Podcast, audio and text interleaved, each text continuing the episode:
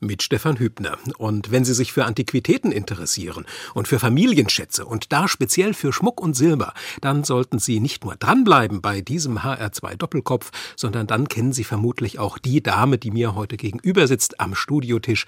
Ich begrüße eine der bekanntesten Juwelenexpertinnen Deutschlands. Herzlich willkommen, Heidrun Wiedler. Vielen Dank. 30 Jahre lang haben Sie beim Bayerischen Rundfunk die Sendung Kunst und Krempel mitgeprägt, Heidrun Wiedler, quasi das Flaggschiff unter den TV-Antiquitätenratgebern und das eben mit dem Spezialgebiet Schmuck und Silber. Jetzt habe ich selber kein Stück aus unserem Familienschatz mitgebracht, um es Ihnen vorzulegen, aber wenn ich jetzt mit einer Brosche, einer Kette oder dergleichen zu Ihnen in die Beratung käme, wie würden Sie mit so einem Stück umgehen? Was würden Sie da taxieren, um ja mehr über dieses Schmuckstück herauszubekommen, um seinen Wert zum Beispiel zu ermitteln? Also als erstes würde ich mal nach der Familiengeschichte fragen. Das ist ja immer das Spannendste. Wo kommen die Sachen her? Welche Geschichte haben sie vielleicht auch? Und äh, dann natürlich mir das Stück näher anschauen. Und da spielen dann die Faktoren eine Rolle, aus welchem Material besteht es, welche Verarbeitung von Gold ist es, welche Edelsteine sind da drin. Dann die Frage, ist das Stück in einem guten Erhaltungszustand? Ist es ein handgefertigtes Stück oder stammt es schon aus einer industriellen Fertigung, die wir ja auch schon Mitte des 19. Jahrhunderts im großen Umfang im Schmuck vorfinden? Dann die Frage, ist es von jemandem ganz Berühmten gemacht? Also da fällt einem natürlich die großen französischen Juweliere ein. Oder Russland mit dem Namen Fabergé, obwohl Fabergé natürlich auch viel nach Frankreich geliefert hat. Aber Fabergé ist natürlich insofern in aller Munde, als er auch wirklich sehr, sehr viele verschiedene Arten von Schmuck gemacht hat und hatte eine ganze Reihe von bekannten Mitarbeitern, die ihre eigenen Werkstempel hatten, die auch unter dem Namen Werkmeister bekannt sind. Und Fabergé wird halt sehr, sehr hoch gehandelt und ist sehr begehrt. Ja. Sie hatten jetzt als allererstes die individuelle Geschichte eines Schmuckstückes genannt. Hat das tatsächlich Auswirkungen auf den Wert oder ist das, sind diese Fragen eher dafür da, dass Sie ein besseres Gefühl dafür bekommen, was das für ein Stück ist, was da vor Ihnen liegt? Naja, es ist ja so, Kunst und Krempel ist eine Sendung, die immer sehr persönlich geprägt war und wo man also auch immer auf die Zuschauer und auch auf die Familiengeschichte, es hieß ja früher auch Kunst und Krempel, Familienschätze unter der Lupe betrachtet. Also ist das zunächst einmal der wichtigste Punkt. Und jeder, der kam oder kommt, dem ist es ja auch wichtig, was er jetzt vorlegt und möchte ja auch ein bisschen dazu beitragen, dass man einen Einblick in die Familie vielleicht bekommt. Und dann löst sich das auch ein bisschen bei demjenigen, der einliefert. Wenn man auf ihn eingeht, auf die Familiengeschichte und sagt, na ja, wissen Sie, das ist ja alles sehr stimmig. Oder man sagt, na ja, da könnte ja sein, dass der Vorfahre so ein kleines bisschen auch gedichtet hat, um vielleicht Dinge zu übertünchen, wie auch immer. Sie haben dann aber ein wesentlich lockereren und persönlicheren Einstieg, wenn Sie an die Bewertung des Stückes gehen. Denn es ist ja nicht so, jedes Stück, was vorgelegt wird, ist also eine absolute Sensation, was nachher den Preis anbestimmt. In vielen Fällen sind es wirklich Familienschätze, wo dann oft die Erinnerung mehr wert ist als das, was man dann als Sachverständige zu dem Stück als solches sagt. Aber bei diesen Wertbestimmungen, ich habe mir jetzt ja auch einige Folgen Kunst und Krempel zu Gemüte geführt und es gibt so bestimmte Vokabeln, die kommen eigentlich immer wieder. Man lernt automatisch die Punze kennen, den Rosettenschliff oder die Karatzahl und das sind ja so ganz gängige Beurteilungsbegriffe oder Beurteilungsgrößen. Ähm, was ist, hat es zum Beispiel mit diesen Punzen auf sich? Ja, bei den Punzen ist es genau der Punkt, den ich vorhin angesprochen habe, was zum Beispiel die Herstellungen von von Fabergé-Schmuck anbetrifft. Diese Punzen sagen nicht nur, es stammt aus dem Hause, aus der Werkstatt Fabergé, sondern sie sagen dann auch unter Umständen, welcher Werkmeister dieses Stück gemacht hat oder hat es zusammengefügt. Also es macht ja nicht einer alles alleine. Ja, es wird ja alles in verschiedenen Abteilungen gemacht. Aber es gibt jemand, der ist dafür zuständig und da gibt es auch wieder Werkmeister, die sehr bekannt waren und Werkmeister, die halt zwar Werkmeister waren, aber nicht ganz so bekannt waren. Und darüber geben uns die Punzen Auskunft. Also gewissermaßen die Unterschrift des Künstlers. Die, die Unterschrift des Künstlers.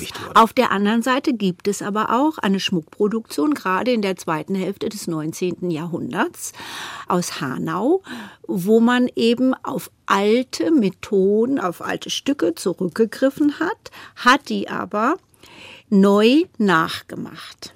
Und dann wurden dort verschiedene Stempel draufgesetzt. Und Sie können heute anhand dieser Stempel auch hergehen und sagen, das ist kein Stück aus dem Barock. Anhand der Stempelung stammt es aus einer Hanauer Produktion 100 Jahre später. Ich würde gerne noch mal zu einem anderen dieser Fachbegriffe überleiten, und zwar zu dem Begriff Karat. Das ist ja etwas, was uns hauptsächlich im Zusammenhang mit Diamanten so geläufig erscheint, wenn man ein Laie ist. Und was mich da erst einmal sehr faszinierte, war, dass der Begriff Karat etwas mit Hülsenfrüchten zu tun hat. Naja, also Karat ist eine Gewichtseinheit heute für Edelsteine. Ein Karat hat 0,2 Gramm. So. Und in der Vergangenheit, also in der Antike, gab es ja nicht die Möglichkeit der Karatwagen, so wie wir sie heute haben oder wie man sie auch aus dem Mittelalter von Goldschmiedewerkstätten kennt. Da hat man dann zum Beispiel in phönizischer Zeit festgestellt, dass die getrockneten Kerne des Johannesbrotbaums alle immer ungefähr das gleiche Gewicht haben.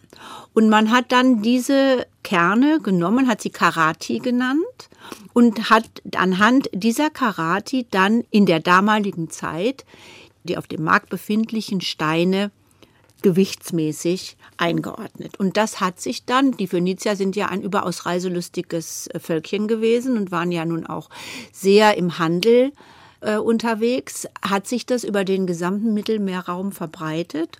Und aus dieser Karati entstand dann eine allgemeine Maß Angabe 0,2 Gramm. Und Sie hatten gleich im ersten Satz darauf hingewiesen, dass es sich da um Edelsteine insgesamt handelt. Ja. Und es bezieht sich dieser Begriff Karat nicht nur auf Diamanten, was man immer so gerne vor dem inneren Auge dann fälschlich hat, sondern alle Edelsteine ja. werden damit. Die ganzen hochkarätigen Edelsteine oder durchsichtigen Steine, die zu Schmuckzwecken verarbeitet werden, werden alle in Karat bemessen. Anders verhält es sich zum Beispiel, wenn Sie sogenannte Schmucksteine haben. Schmucksteine, das ist undurchsichtiges Material. Zum Beispiel in Russland die grünen gemaserten Steine Malachite. Die sind undurchsichtig, die sind sogenannt derb. Und da ist es so, dass man diese Schmucksteine in Gramm angibt. Aber wo Sie jetzt gerade ansprechen, diese Unterschiede, wie definiert sich Edelstein für Sie? Also Edelstein ist ein Stein, der eine gewisse Durchsichtigkeit hat oder aber der undurchsichtig ist, hat aber durch Struktur bestimmte Lichteffekte. Wir haben Edelsteine, die undurchsichtig sind.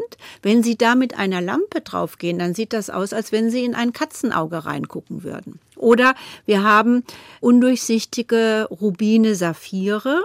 Wenn Sie die entsprechend schleifen und halten auch wiederum eine Lampe drauf, dann erscheint auf dem Ganzen ein sechsstrahliger Stern. Ja, das sind die Sternrubine, die Sternsaphire.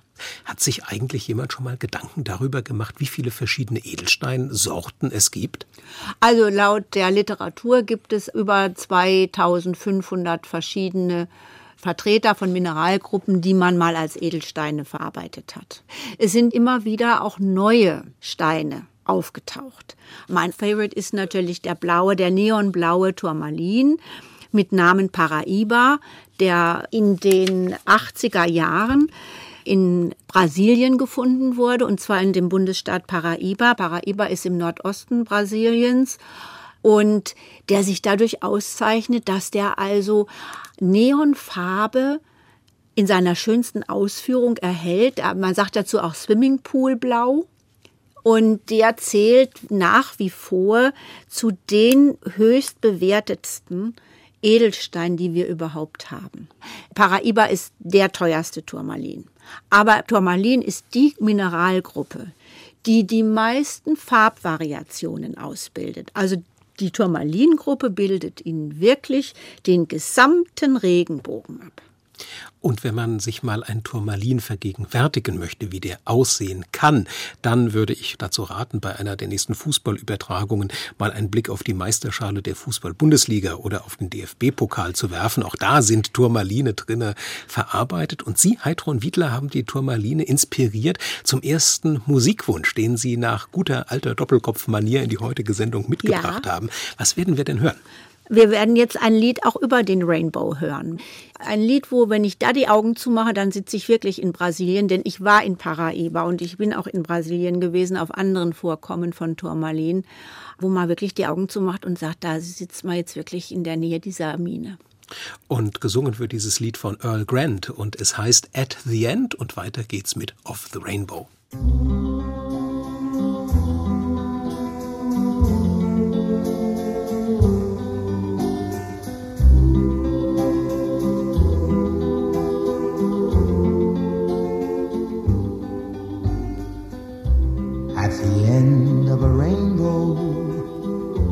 You'll find a pot of gold at the end of a story.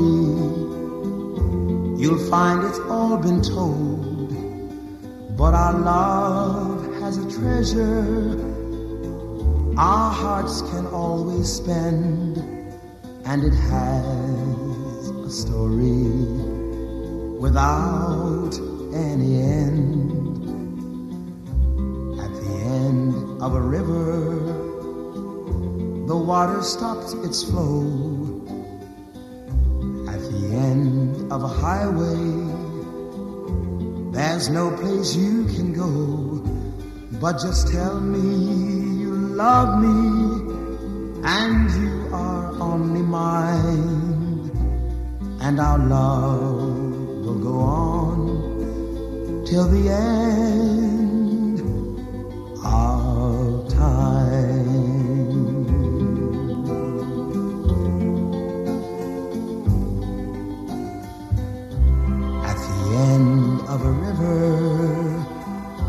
Water stops its flow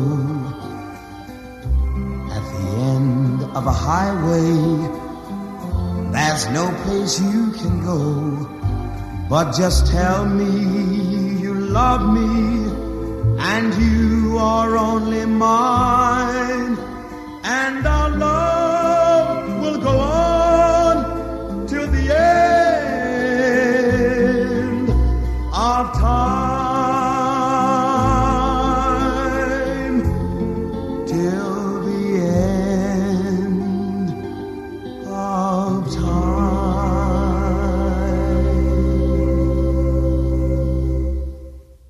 Grant at the End und Of the Rainbow, so geht der Text weiter. Eine kleine Hommage an die Paraiba-Turmaline. Sie zählen zu den faszinierendsten Edelsteinen der Welt und zu den besonderen Lieblingen der Mineralogin und Juwelenexpertin Heidrun Wiedler. Sie ist heute zu Gast im HR2 Doppelkopf. Ihr Gastgeber ist Stefan Hübner.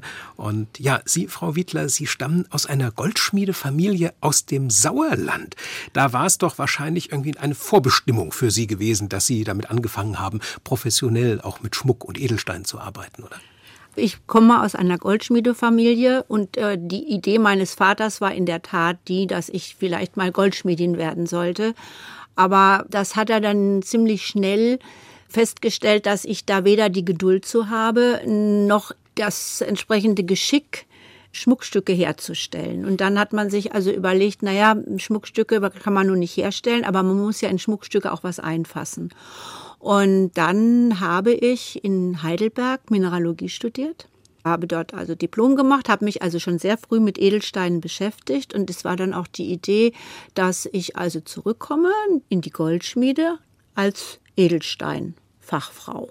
Aber jetzt nicht als Künstlerin, um die Steine in die Schmuckstücke dann einzubauen, sondern eher um den Blick drauf zu haben, dass die auch den entsprechenden Wert haben und dass die Schmuckstücke entsprechend taxiert und bewertet sind und dergleichen? Ja, und das ist vor allem, das war die Zeit, also ich habe angefangen in den 70er Jahren in Heidelberg zu studieren und äh, die 70er Jahre waren eine Zeit, wo das auch sehr aktiv wurde mit Gutachten, also mit Zertifikaten, vor allen Dingen im Bereich Diamant.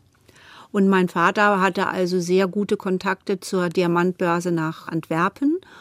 Und äh, da hat er mich also schon sehr früh hingeschickt. um dort Kurse zu machen, beziehungsweise da reinzuschnuppern. Und die Idee war dann eben später sowohl Farbsteine äh, zu begutachten, als vor allen Dingen auch Diamanten. Und das war alles sehr schön und gut, aber irgendwie war mir das alles ein bisschen zu wenig. Und ich wollte ja auch noch promovieren. Ich habe ja dann auch noch promoviert. Allerdings nicht so, wie mein Vater sich das vorgestellt hat. Er, der wollte nämlich nicht, dass ich promoviere, sondern äh, sollte lieber, wenn ich da nach Hause kommen. Und dann habe ich halt gesagt, na gut, dann besuche ich mir halt einen Sponsor, der mich da promovieren lässt. Und das hat dann Gott sei Dank geklappt mit der Konrad-Adenauer-Stiftung der Begabtenförderung. Und dadurch habe ich promoviert. Und dann hatte ich schon mal gar keine Lust mehr, nach in das Sauerland wieder zurückzugehen. Weil Sie dann hier, also in, in Heidelberg dann in Heidelberg, im Fachbereich dort sehr viele Impulse bekommen ja, haben. Aber die Impulse waren die, dass ich gesagt habe, ich bin bestimmt kein wissenschaftlicher Typ und ich möchte auch nicht an einem Institut permanent um irgendwelche Fördergelder kämpfen müssen. Ich gehe jetzt ich mache mich selbstständig, beziehungsweise es kam ein Angebot in die Wissenschaftsredaktion des SWR in Baden-Baden. Und da habe ich gedacht, das könnte ich ja mal ausprobieren. Und da sind Sie dann erst einmal von Heidelberg in den Wissenschaftsjournalismus übergewechselt. Richtig. Dadurch habe ich natürlich sehr viel gelernt. Und es gab dann sehr schnell, nach einem Dreivierteljahr, den Wunsch, dass ich einen Film als Regie und auch Drehbuchautor begleite über das Thema Bernstein. Damals war ja in aller Munde, dass man möglicherweise im Schloss Askoje Selo in Leningrad, heute St. Petersburg, das geraubte Bernsteinzimmer, was ja nicht mehr auffindbar war, wieder rekonstruiert. Das war eigentlich die Grundidee. Darüber hinaus ist ja Bernstein ein Thema, was sehr, sehr viele Facetten hat. Über den wissenschaftlichen Inhalt in den Bernsteinstücken, die uns ja eine Aussage machen über die Natur vor Millionen von Jahren, auch über die entsprechenden Insektenwelt. Dann ist Bernstein im Römischen Reich teurer gehandelt worden als Gold. Bernstein muss man vielleicht nochmal festhalten, der Vorsicht halber, Bernstein ist ja jetzt kein Edelstein im klassischen Sinne, der irgendwie aus der Erdkruste heraus entstanden ist, sondern Nein. wir haben es hier mit einem fossilen Harz zu tun. Also Bernstein wird zwar unter die Rubrik Edelsteine gefasst, das würde man im Übrigen ja auch bei Koralle machen und bei Perle, aber das sind organische Produkte. Aber es ist so, dass der Bernstein eben durch sein äußeres Erscheinungsbild, durch den Punkt, dass der da irgendwie nach Sturmnächten in dem ganzen Dreck am Strand liegt und dass er bestimmte Eigenschaften hat. Also der fluoresziert, der lädt sich elektrostatisch auf, wenn Sie den reiben, kann man wunderbar bearbeiten, hat man ihn eben als Edelstein verwendet. Und man hat daraus auch gerade in der Zeit der Renaissance und des Barocks wunderbare Schmuckstücke, aber auch Korpusteile gemacht, also große Schatullen. Man hat also auch Schränke, Möbel damit bestückt. Und man kann ihn ja auch sehr gut schnitzen. Und das ist ja auch der Grund, warum dieses ganze Bernsteinzimmer mal entstanden ist, weil man aus den ganzen Beständen, die sich während des Dreißigjährigen Krieges in Brandenburg und, und oben an der Ostsee in den Lagern angesammelt hatte, musste verarbeitet werden. Und da hat man sich dann entschlossen, Wandpaneele für das Schloss in Berlin mit Bernstein zu bestücken. Und das ist dann halt über äh, Peter den Großen, der ja seine Reise nach Westen gemacht hat und auch diese ganzen Paneele sah im Berliner Schloss, dann als Geschenk nach St. Petersburg gegangen. Im Gegenzug kamen allerdings dann eine Reihe von russischen Soldaten, alle über ein Stockmaß von zwei Metern. Aber das Bernsteinzimmer, das hat natürlich bis heute immer noch einen legendären und geheimnisvollen Ruf, das Ganze. Ja, und man hört ja immer wieder, ob dieses wertvolle Objekt irgendwo noch existiert oder in Teilen. Was ist denn da der aktuelle Stand so in der Forschung? Da gibt es unglaublich viele verschiedene Richtungen. Es gibt nach wie vor noch Fanatiker, die auf der Suche nach dem Bernsteinzimmer sind. Es gibt aber auch Nachweise, dass große Teile dieses Bernsteinzimmers, welches ja im Königsberger Schloss eingelagert war zu Kriegsende, äh, verbrannt ist. Das heißt, dass die Russen ihr eigenes Bernsteinzimmer in die Luft geschossen haben. Was daran nun wirklich wahr ist, denke ich mir, wird nie rauskommen. Die Teile, die heute noch ab und an im Kunsthandel auftauchen, ist ja immer mal wieder, dass auf einmal irgendeine Bernsteinfigur auftaucht oder es waren ja auch mal so Bilderrahmen oder kleine Möbelstücke, ja. Du lieber Gott, die sind halt auf dem Transport verschütt gegangen. Man muss sich das so vorstellen, dieses Schloss wurde belagert von der Wehrmacht. Im Schloss selbst waren fast nur noch Frauen, weil alle Männer bei der Roten Armee waren. Vieles wurde nach Sibirien noch abtransportiert. Das Bernsteinzimmer konnte nicht mehr abtransportiert werden. Man hat vor die Wandpaneele dünne Holzplatten gemacht, nochmal also quasi eine Wand vor die Wand und hat dann den Hohlraum zwischen den Wänden mit Sand gefüllt. Was man aber nicht wusste, ist, dass ja schon Jahre vorher, als es also noch keine kriegerische Auseinandersetzung mit der Sowjetunion gab, schon deutsche Kunsthistoriker sich viele Schlösser in Russland angeguckt hatten. Die wussten ganz genau, wo was war. Der Schutz ist sofort entdeckt worden und zwar schon gleich auch von Lanzern, die mit einfach nur in die Wände reingegangen sind mit ihren Gewehr Kolben und dann rieselte der ganze Sand daraus und die haben sich natürlich Souvenirs geschnappt. Für Sie war aber diese Reise mit ein Auftakt für viele, viele Reisen, die Sie, ich vermute mal, mehrmals rund um den Globus geführt haben.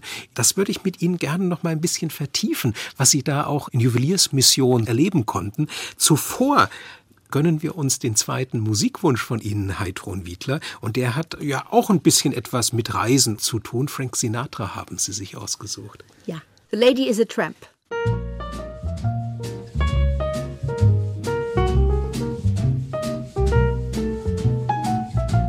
She gets too hungry for dinner at eight.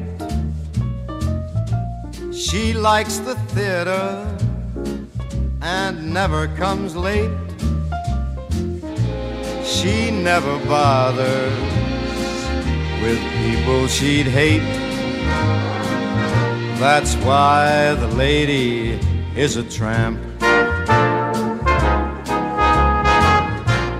Doesn't like crap games with barons or earls.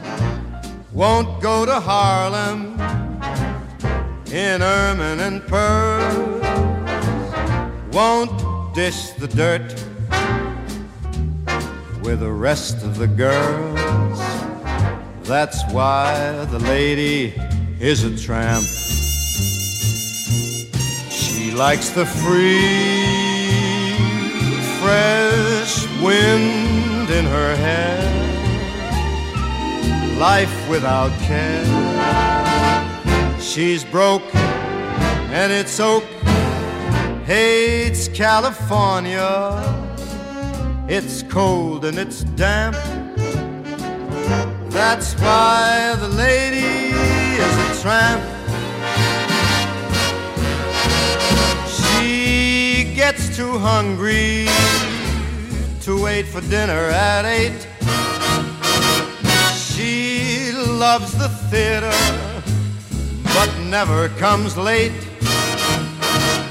She'd never bother with people she'd hate. That's why the lady is a tramp.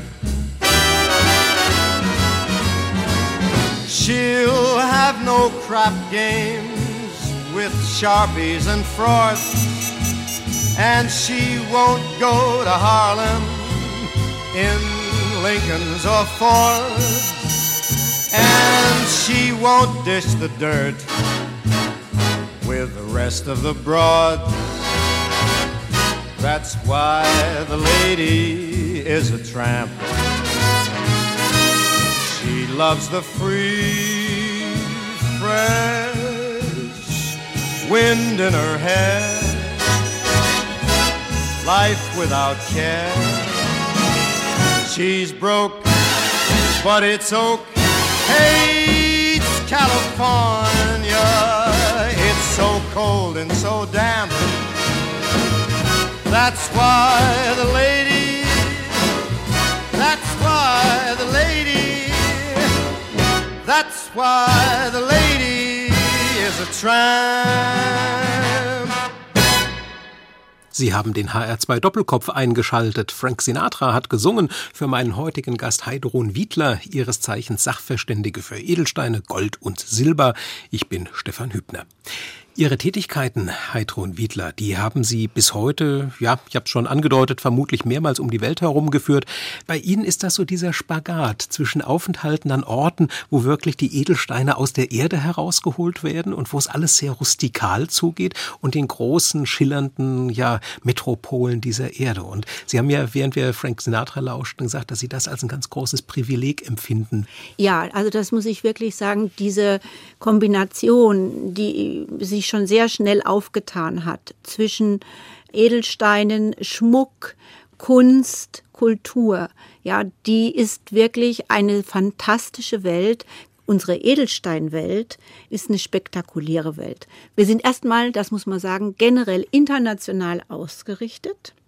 Und wir sprechen alle die gleiche Sprache. Ich bin seit langen Jahren Mitglied im sogenannten International Color Gemstone Association, ICA einem Verband, der weltweit tätig ist und in dem auch unterschiedlichste Nationen, die in der Förderung, in dem Schleifen, in der Verarbeitung tätig sind, Mitglieder sind. Und es gibt alle zwei Jahre gab es einen Weltkongress vor Corona, wo man sich traf.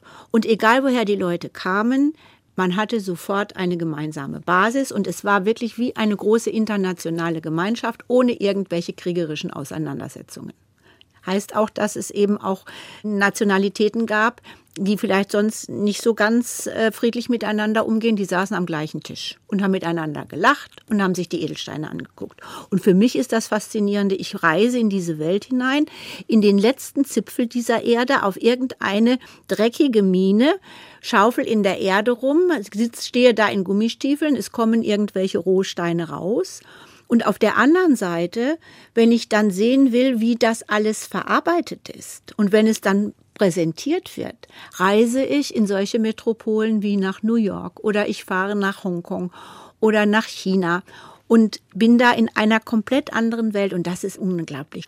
Jetzt äh, haben Sie ja schon erwähnt, wenn Sie sich treffen eben in Ihren Expertenkreisen, da steht sehr der begeisterte Austausch über Edelsteine, auch über Schmuckstücke und dergleichen eben im Mittelpunkt.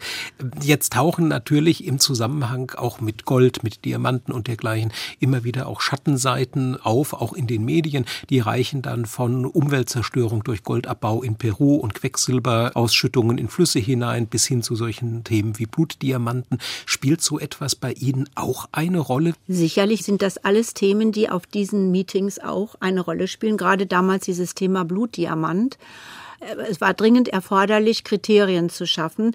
Wie kann ich die Herkunft von den Steinen irgendwie eingrenzen? Das sind ja alles Themen, auch Blutdiamanten. Das geht ja nicht über das Diamantkartell de Beas. Das ist ja alles von den Ländern und deren korrupten Regierungen. Und äh, das können sie natürlich nur bedingt eingrenzen. Und von daher gibt es heute auch bestimmte Mechanismen innerhalb der Verarbeitung von Rohdiamanten, die ja dann in den Schleifereien verarbeitet werden, müssen bestimmte Nachweise erbracht werden. Diamantenabbau, der jetzt genau so abläuft, wie man sich das ordentlich auch vorstellt, der keine solche Schattenseiten aufweist. So etwas findet man zum Beispiel in Australien oder es gibt es in Südafrika. Lassen Sie uns in Afrika bleiben, Heidrun Wiedler. Sie haben mir schon im Vorfeld angedeutet, dass Ihre Aufenthalte in Afrika auch in einer ganz positiven Art und Weise unvergessliche Erinnerungen mit sich gebracht haben. Und Sie deuteten an eine dieser unvergesslichen Erinnerungen, die hätte sich ereignet im Zusammenhang mit einem Ehrenamt, was Sie lange Zeit inne hatten. Sie haben sich ehrenamtlich engagiert für den Verband der deutschen Unternehmerinnen, waren dort auch Vize Vizepräsidentin und da deuteten Sie an, hätte es eine Delegationsreise nach Südafrika gegeben, die für Sie ein ganz unvergessliches Erlebnis bereit gehalten hätte. Ja, der Verband der deutschen Unternehmerinnen ist ein Wirtschaftsverband, der bis heute sehr erfolgreich arbeitet. Und ich bin durch meine Mutter in diesen Verband schon 1990 gekommen, obwohl ich die ganzen Kriterien überhaupt nicht erfüllt habe, die zum Eintritt zu erbringen waren von Umsatzstärke, von Mitarbeiterstärke. Das hatte ich also alles überhaupt nicht. Aber irgendwie haben die Damen damals gesagt, das macht nichts, aus ihnen wird schon noch wohl was. Und äh, ich bin dann in diesen Verband eingetreten und der Verband ist in einem Weltverband auch organisiert von Unternehmerinnen und auch die machen jedes Jahr einen Weltkongress und da bin ich also mit diesem Verband im Endeffekt auch einmal um diese Welt gereist, jedes Jahr woanders hin, unter anderem eben auch 1994 nach Südafrika. Der Kongress fing in Johannesburg an, der ging dann weiter nach Kapstadt. Also es war da drei Wochen unterwegs. Und als ich in Südafrika ankam, im Hotel hat man mir gesagt, ihre Präsidentin kann nicht kommen und die Vertreterin, die gekommen ist, muss sofort wieder zurückfliegen, weil bei der hat es einen Todesfall in der Familie gegeben. Sie sollen das jetzt machen. Ja, und was mussten Sie dann? Ja, ist aber, wie, was soll ich denn hier machen? Ich so musste also im Namen der deutschen Präsidentin in dem ganzen Gremien Entscheidungen mitteilen. Das heißt, ich war jetzt also quasi die Vertretung der deutschen Präsidentin und das war genau das Jahr, in dem in Südafrika die Regierung wechselte. Beide, Mandela und de Klerk, hatten den Friedensnobelpreis gekriegt. Und beide waren auch bei dem Galaabend bei uns im Verband. Und da war es halt so, das war schon ein toller Moment, weil jede Nation musste also Fahnen tragend auf die Bühne. Ich habe dann die deutsche Fahne getragen und sowohl de Klerk als auch Mandela haben jede Vertreterin der Länder begrüßt. Und das war schon ein toller Moment. Und ein anderer toller Moment war, dass an dem Kongress das erste Mal ganz viele afrikanische Nachbarländer teilgenommen haben. Das wäre vor dieser Übernahme und ohne Mandela niemals möglich gewesen. Und das war auch wieder wie eine große Familie. Also das war ein sensationelles Erlebnis. Und wie ist Ihnen Nelson Mandela speziell in Erinnerung geblieben? Ein sehr höflicher und interessierter Mann. Sie hatten also nicht das Gefühl, das ist jetzt so, wie das oft äh, in der Vergangenheit war, so eine Mussabteilung. Jetzt muss ich da also hin und äh, Handschütteln und dann fertig. Nein, also man hatte wirklich das Gefühl, man wird persönlich angesprochen. Also das war toll und an diese Erlebnisse in Südafrika. Da denken Sie, nehme ich jetzt einmal an, wenn ich auf den Zettel sehe, was als nächstes auf Ihrer persönlichen Musikplaylist steht, Heidrun Wiedler, ja. da denken Sie wahrscheinlich dran, wenn Sie Miriam Makeba hören, die genau. Sie sich genau. gewünscht haben. Ja. Was werden wir von Miriam Makeba hören? Pata Pata.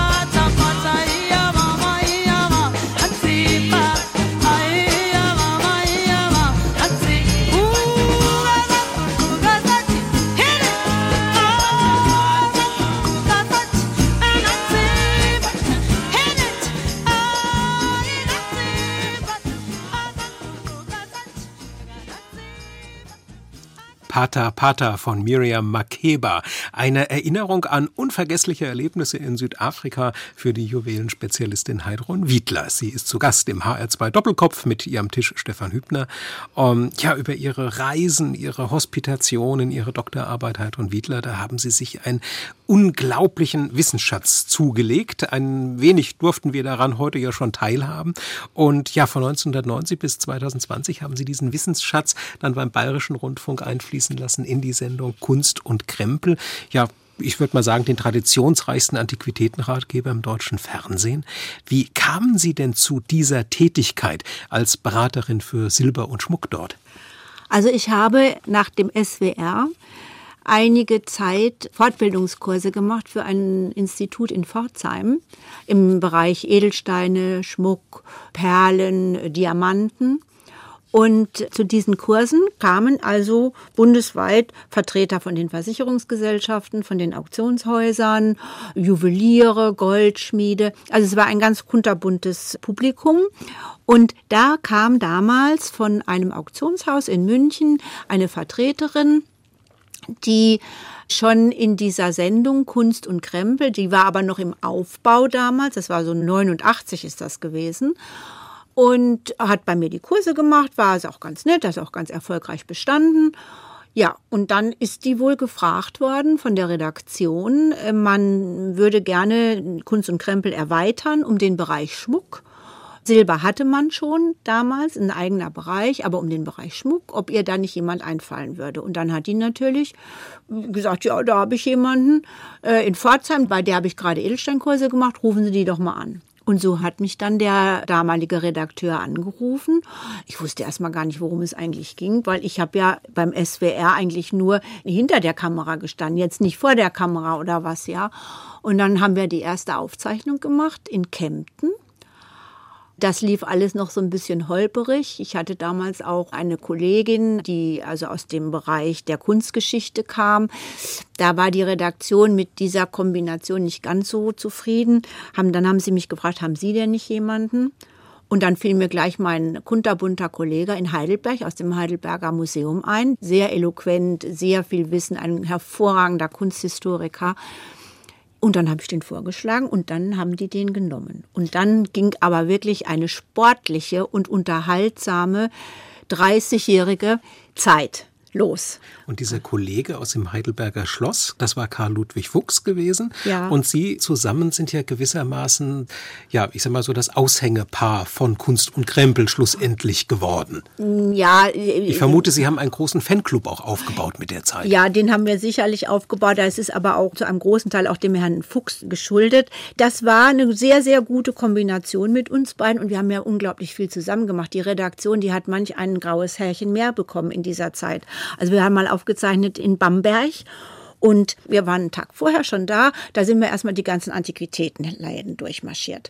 Und dann hatten wir bei einem Antiquitätenhändler, jeder von uns, was gefunden wo wir gesagt haben, hm, das ist aber toll, wäre das was für uns. Also sind wir doch wirklich und wahrhaftig am Tag der Aufzeichnung vorher noch zu dem Händler hingegangen.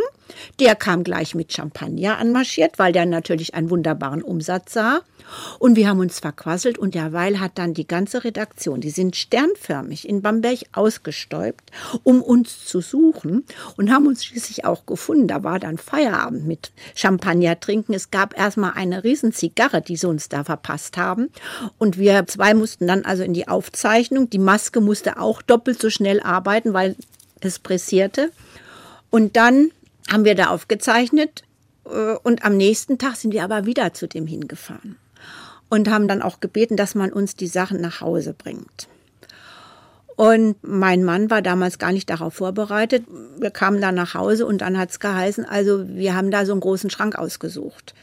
Und der kommt am Montag. Der wird also am Montag mal Probe gestellt. Also das waren so Erlebnisse. Im Endeffekt, der Schrank passte vorne und hinten nicht. Ist es ausgegangen nachher wie Hornberger Schießen. Also wir waren eine Strapaze für unser gesamtes Berufs- und privates Umfeld. Wie ist ja. dann überhaupt so eine Aufzeichnung von Kunst und Krempel verlaufen?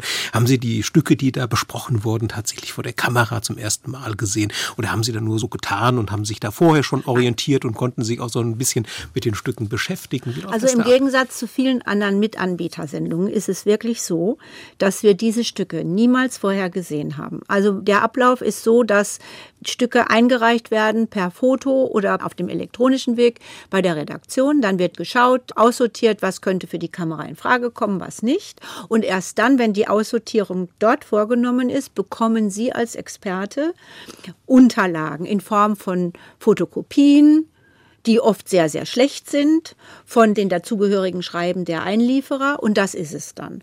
Und bei der Aufzeichnung ist es also so, nach Themenbereich werden die Zuschauer einbestellt, dann gibt es Räumlichkeiten, wo sie ihre Einlieferungen auf einem Tisch präsentieren können. Und das ist der erste Moment, wo wir immer die Stücke gesehen haben. Hatten Sie auch mal solche Fälle erlebt, wo dann die beratenden Menschen mit ihrer Beratung überhaupt nicht zufrieden war und wo sich das dann hinterher noch zu großen Diskussionen dann ausartete? Also wir haben das mal gehabt, da ging es um ein äh, jüdisches Gewürzschälchen, eine Besamindose. Und genau das ist da passiert, dass das also Silber war, dass auch Punzierungen drauf waren. Aber wir sind natürlich keine Fachleute für diese Art von Korpusteilen. Wir können da nur sagen, es ist eine solche Büchse, die hat man da und dafür gebraucht. Äh, die Punzen sagen uns, es ist aus dem 19. Jahrhundert. Mehr konnten wir nicht sagen, aber dann war es wirklich so, dass das Jüdische Museum, der Direktor des Jüdischen Museums in München, fuchsteufelswild nach der Ausstrahlung beim Sender anrief und hat gesagt, das ist doch eine Fälschung, das weiß man doch, kann auch mal passieren. Also es wäre ja auch wirklich furchtbar, wenn bei uns nichts passieren würde. Was aber mit Sicherheit auch passiert ist, dass Sie mit Stücken in Kontakt gekommen sind, die Ihnen aus bestimmten Gründen bis heute auch dadurch unvergesslich geblieben sind, weil sie wirklich etwas ganz Besonderes war oder weil sie dann tatsächlich dann doch der erhoffte Schatz dann äh, am naja, Ende waren. Also bitte, das ist äh, das Einmaligste. Wir haben sicherlich sehr viele gesehen. Wir haben sehr viele äh, große Stücke gesehen aus russischem Besitz. Wir haben äh, sehr viele Stücke gesehen auch aus adligem Besitz in Europa.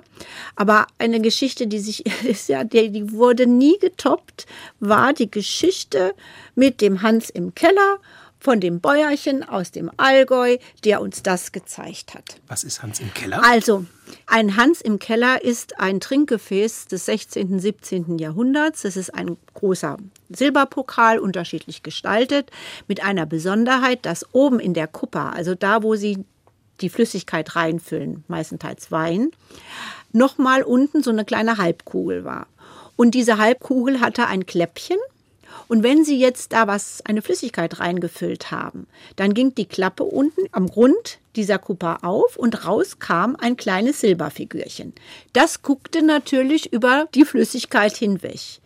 Je weniger Flüssigkeit in der Kupa war, umso weiter ging das Kerlchen wieder in seinen Keller rein. Und deswegen hieß es Hans im Keller. Das sind Stücke, davon gibt es heute nur noch ganz wenige. Und wenn sie mal auf Auktionen erscheinen, das ist ganz selten, dann bringen die fünf- bis sechsstellige Euro- und Dollarbeträge. Und da tauchte also wirklich ein wohlgekleideter Herr auf und hat sich auch vorgestellt, er hat einen Bauernhof im Allgäu und er hat da was mitgebracht. Also dieser Kelch befand sich auch noch in der Originalschatulle. Die muss man sich vorstellen, das sind also so 40, 50 Zentimeter Höhe. Und dieses Teil steht jetzt bei Ihnen immer im Herrgottseck und wird nur verwendet, wenn mal Weihnachten ist, ein Geburtstag, eine Hochzeit oder eine Taufe. Aha, jetzt macht er diese Schatulle auf und raus kommt jetzt dieser Kelch mit dem Hans im Keller. Wir hatten das vorher nur auf einem Foto gesehen und da ist ja auch nie klar, ist das jetzt ein Original? Man hat ja dann im 19. Jahrhundert, wo man sich wieder auf alle Teile oder alle Möglichkeiten der Vergangenheit konzentriert hat, die ja auch nachgearbeitet. Aber eben in Kopieform. Ja, jetzt war ja nicht klar, kann ich ja nicht auf dem Foto sehen, ist das jetzt echt. Aber siehe da, also wie der das erzählte, kam wieder die Familiengeschichte dass eben ein Urahn mal auf Wanderschaft war als Tischlermeister und den hatte es also nach Oldenburg verschlagen. Der hat dann dort auch gearbeitet in den Wanderjahren und ist dann mit diesem Pokal zurückgekommen. Und das stimmte, weil die Punzierung, die zeigte eindeutig die Herstellerpunzen und die Stadtpunze von Oldenburg. Und es stellte sich raus, dass dieses ganze Gefäß mit großer Wahrscheinlichkeit echt ist. Und ich habe mich damals sehr vorsichtig ausgedrückt. Ich äh, habe gesagt, also für den Fall, dass der wirklich echt ist, dann müssen Sie mal mit einem Wert rechnen. Den können wir mal ansetzen zwischen 80 bis 100.000 Mark. Jetzt müssen Sie sich mal das Gesicht von dem Einlieferer vorstellen der kriegte den Mund, der, es war wie ein Karpfen auf der Wiese, ja. Der kriegte überhaupt nicht mehr den Mund auf und zu, der stand da. Und da ist es ja immer so, die Leute bringen die Sachen selbst und legen sie uns vor und nehmen sie anschließend und tragen sie auch wieder zurück. Das war ihm aber nicht mehr möglich. Dieser Kelch wackelte bedenklich in seiner Hand, sodass also irgendein Kabelträger beistürzte, ihm den abgenommen hat und ihn dann an seinen Platz begleitet hat. Und es ist davon auszugehen, dass natürlich dieser Kelch, nachdem ich so eine Wertigkeit von mir gegeben hatte, bestimmt nicht mehr im Herrgottseck steht. Das sind in der Tat Erlebnisse, die unvergesslich bleiben. Und Sie haben sich jetzt trotzdem nach 30 Jahren aus Kunst und Krempel verabschiedet, sind jetzt in Heidelberg aktiv als ja öffentlich bestellte und vereidigte Sachverständige der IHK Rhein-Neckar für Edelsteine, Gold- und Silberwaren sowie gehobenen Hausrat, wie Ihr Berufstitel ganz konkret heißt. Was sind Ihre Pläne für die nächsten Jahre? Also ich mache so weiter, wie ich das bisher gemacht habe. Es wird sich vielleicht in Sachen Reiseaktivitäten durch die Situationen, die sich ergeben haben, wird sich da einiges ändern. Es ist sehr bedauerlich, aber da bin ich nicht die Einzige. Unsere Edelsteinbranche, die hat leider sehr, sehr gelitten unter dieser Corona-Problematik. Wenn gestern irgendwo ein toller Turmalin gefunden wurde und ich handle mit Turmalinen, dann habe ich mich spätestens heute Morgen ins Flugzeug gesetzt und bin nach Brasilien gedonnert und habe gesehen, dass ich der Erste auf der Mine bin. Diese Flexibilität ist nicht mehr gegeben.